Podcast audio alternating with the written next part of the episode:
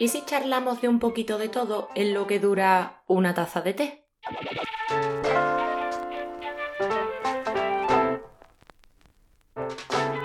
Bienvenido, bienvenida a una charla con té. Mi nombre es Aida y en la taza de té número 11 charlamos sobre por qué no es tan importante tener el trabajo ideal. Trabaja en lo que te gusta y nunca tendrás que trabajar. ¿Cuántas veces habré escuchado esa frase?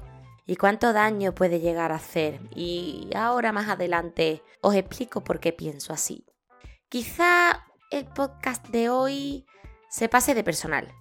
Es algo muy mío, vivido en primera persona, pero bueno, qué leches. 11 tazas de té juntos ya son más que suficientes como para hacerlo y, hablar de nuestras cosas, como siempre hacemos desde la opinión.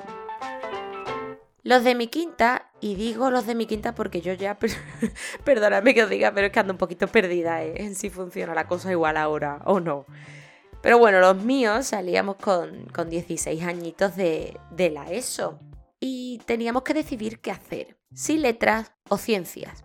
16 años, ¿eh? Fíjate tú que, que aún ahí estamos pues medio pelando la pava y, quieren que sepamos qué queremos hacer, ¿no? Pero bueno, aún así decides una de las dos o bien te largas a un FP, un módulo superior, módulo de grado medio o cualquier invento de la reforma estudiantil de ese momento.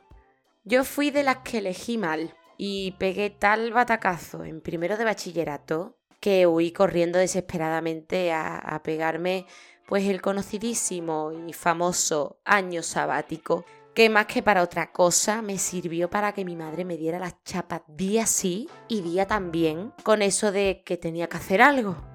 Mi madre, hija, nieta y ex esposa de militares, me incitó encarecidamente eso de irme al ejército o a las Fuerzas Armadas, lo que fuera, pero que se le pareciera eso. Pero yo, pues, ¿qué queréis que os diga? Lo más que me veía disparando era un tiras chinas. Me, me, da mariposas en el estómago cada vez que me monto en un avión y, despega. Y pretendía a mi madre que me tirara de un paracaídas a hacer misiones. ¿Entendéis que no era lo mío, no? Así que no, no lo consiguió. Tras su intento frustrado, todos me decían, estudia tal y estudia lo otro y tal y Pascual y haz esto, que tiene mucha salida. ¿Mucha salida de qué? ¿Qué sé yo cuál será el trabajo en auge dentro de 40 años? Si no sabía ni lo que hacer en ese momento. Yo no les hice caso a ninguno. Estudié lo que en ese momento me apetecía y punto. Así que no lo dudé y hice un superior de turismo donde me especialicé en agencias de viajes. Cuando empecé en este sector, esto estaba en auge, pero a tope. Y había agencias de viajes por todas partes. Era como los bares, en cada esquina una agencia. Mi módulo fue muy chulo, la verdad a mí me gustó muchísimo y duró dos años y medio. Pero ¿sabéis qué pasó cuando terminé? Pues pasó el tiempo y en dos años y medio las agencias de viajes físicas se habían reducido al 60%. Viajes Marsans, que era uno de los objetivos que yo tenía porque me, me gustaba mucho esa cadena, quebró y empezaron a llegar chinos y rusos a España y todo el B1 de inglés que supieras era mm, baratijas.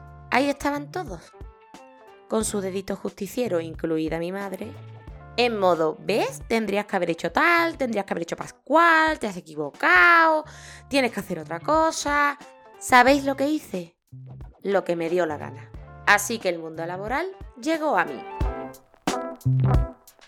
Mi primer trabajo fue en una famosa cadena de ropa, que no diré, como cajera y dependienta. Allí fue la primera vez, recuerdo que tuve más de 3.000 euros juntos en la mano y flipé. De aquel trabajo, sin ninguna duda, aprendí que la gente es muy cerda y muy desordenada cuando no es su casa y que hay mm, demasiado cliptómano suelto. Ocurre también de promotora de estas que te dan Nutella en los supers o te dan a probar un paté o no sé qué. Y también de azafata, de las que a cambio de que te pidas una copa de la marca que promocionas en ese momento, por el módico precio de 9 o 10 euros, pues te regalo a cambio unas gafas de sol baratuchas de esa de bazares o un palito que brilla en la oscuridad y tú flipas.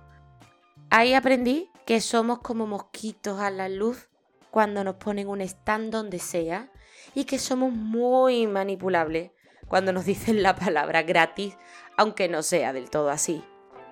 También, por supuesto, probé el mundo comercial, dándome pateos increíbles donde aprendí a recibir muchos noes.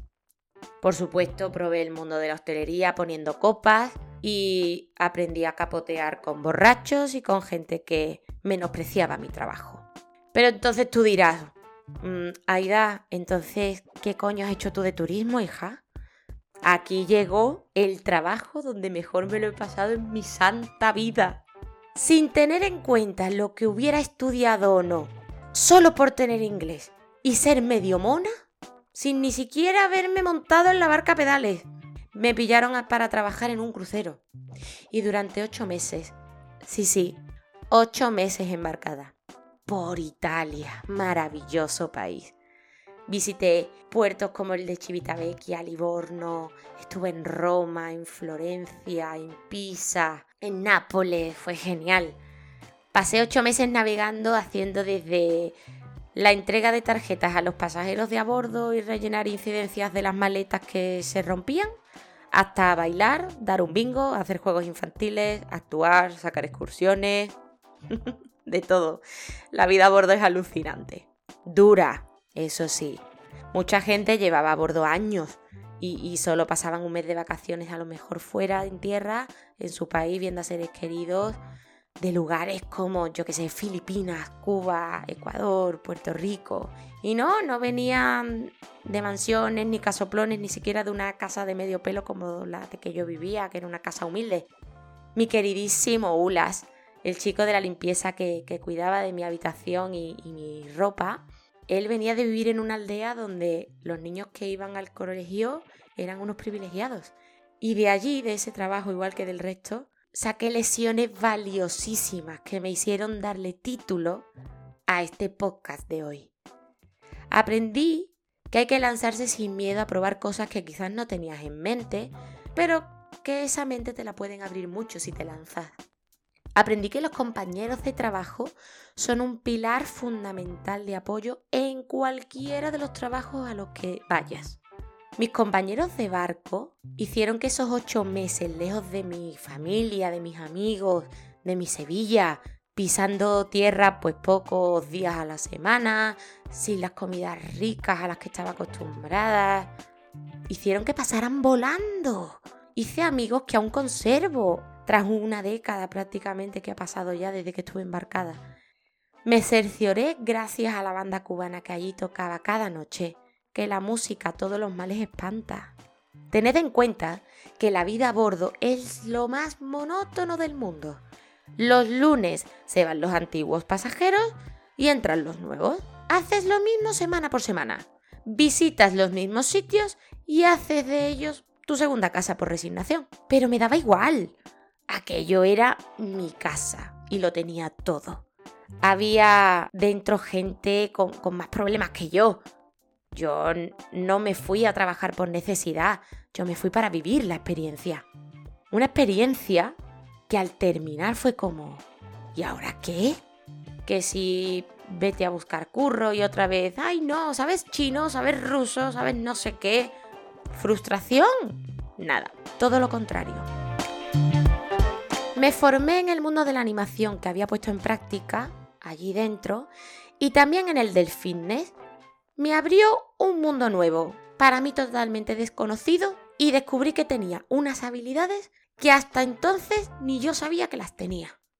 Las circunstancias de ese momento no me permitían volver a la vida de a bordo y me hicieron quedarme algo más cerca de casa. Así que pasé por un par de famosas cadenas de hoteles donde viví experiencias alucinantes. Estuve en las islas, estuve aquí en España, Puse en práctica todo lo aprendido. Tomé unas tablas escénicas que flipas, ¿vale? Aquí donde me ves, actriz 360 yo. o sea, no me quedó más remedio que aprender rápido y, aprender a escuchar, a escuchar mejor, a empatizar con el cliente y, poner todo en práctica para que su estancia fuera la mejor.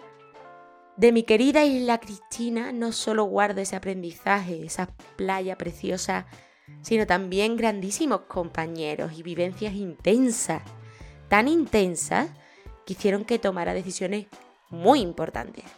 Vagar por el mundo de hotel en hotel o echar raíces. Tome la segunda opción. Mi formación en el fitness me permitió echar raíces donde lo necesitaba para hacer lo que realmente quería en ese momento. Conocí gente maravillosa en este mundo y también viví algunas cosas un poco antideportivas que os contaré en otro podcast porque creo que este ya me queda suficientemente largo como para entrar en detalles. Durante años fui instructora y me dio unos años maravillosos, pero tampoco era la sostenibilidad que necesitaba, ni me permitía cumplir toda mi lista de deseos que tenía pendiente. Así que también es algo que forma parte del pasado y es un periodo que guardo con muchísimo cariño, al igual que el resto que os he contado. Esos años de vivencias, de hoteles, de cruceros, de, de aventuras, también habían pasado en mí. Mis prioridades cambiaron, mis necesidades se transformaron. Me costó tomar la decisión, pero sí, a día de hoy me tienes trabajando en una distribuidora farmacéutica, fíjate tú, dónde estamos. ¿Y acaba aquí la historia? Pues no te sé decir. No te sé decir si, si mis metas y mis necesidades cambiaron hace 10 años, ¿por qué no van a volver a cambiar? Puede que esos 10 años atrás me hayan hecho madurar y tener mis objetivos más claros, pero tampoco vamos a jugar con un futuro que desconocemos, ¿no? ¿Qué quiero decir con esto? No busques empecinarte en trabajar en una cosa a toda costa si te va a costar poner en peligro no cumplir tus futuros objetivos. Trabaja en lo que te gusta, sí. Trabaja en algo que, que te motive. Pero igual lo que te gustaba hace 15 años no tiene por qué gustarte ahora. No te infravalores si te encanta trabajar en tu restaurante de comida rápida. Puede que aquel se ría de ti y piense que estás muy mal por estar ahí, pero te aseguro que hay mucho chaqueta y corbata amargado que no disfruta ni un solo segundo de su entorno de trabajo por mucha silla cómoda que tenga. Lo más importante es que curres donde curres, estés a gusto, que haya motivos más allá del sueldo para volver día a día. Puede que no sea el trabajo que tenías en la cabeza o que no sea el trabajo ideal para ti, porque, bueno, pues eso, tampoco es que a todos nos encante eso de ir a trabajar. Pero ¿no es verdad que a veces idealizamos también demasiado el trabajo soñado? Yo con esto no hablo de vocación, que eso es otra cosa. Hablo de la ensoñación, de esa ensoñación idílica que le damos a veces forma a, ese trabajo tan soñado que después, cuando lo tenemos, pues, pues no era para tanto. Para mí lo más importante no es trabajar donde soñabas desde siempre, o al menos no es primordial en tu vida. Hay otros muchísimos factores como el entorno, el ambiente que se respire día a día allí, que, que aunque tu trabajo no sea el mejor, pues lo harán más bonito.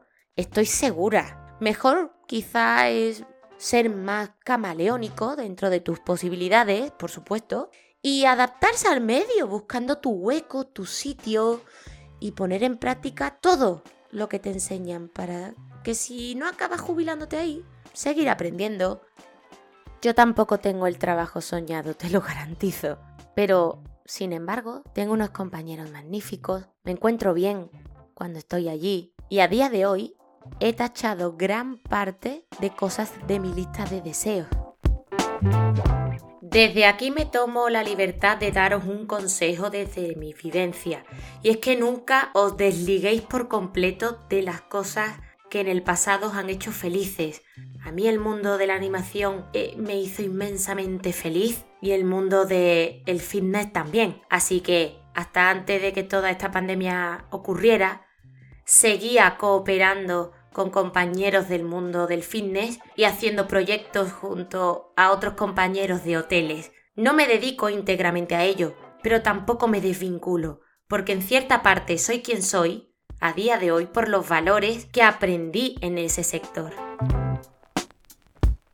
Así que por mucho que te critiquen, por mucho que te señalen con el dedo o que te digan que no es quizá el camino más idílico, que por edad deberías ya de ser fijo o que deberías de haber estudiado esto o lo otro, no dejes que nadie se interponga en tu camino y que sea cuando sea y como sea, llegues hasta donde quieras llegar para ser feliz. Gracias por compartir conmigo esta charla a través de tu plataforma favorita, ya sea iVoox, Spotify, Apple Podcast, Google Podcast, estaré en todas ellas y nos vemos en la próxima taza de té. Un beso.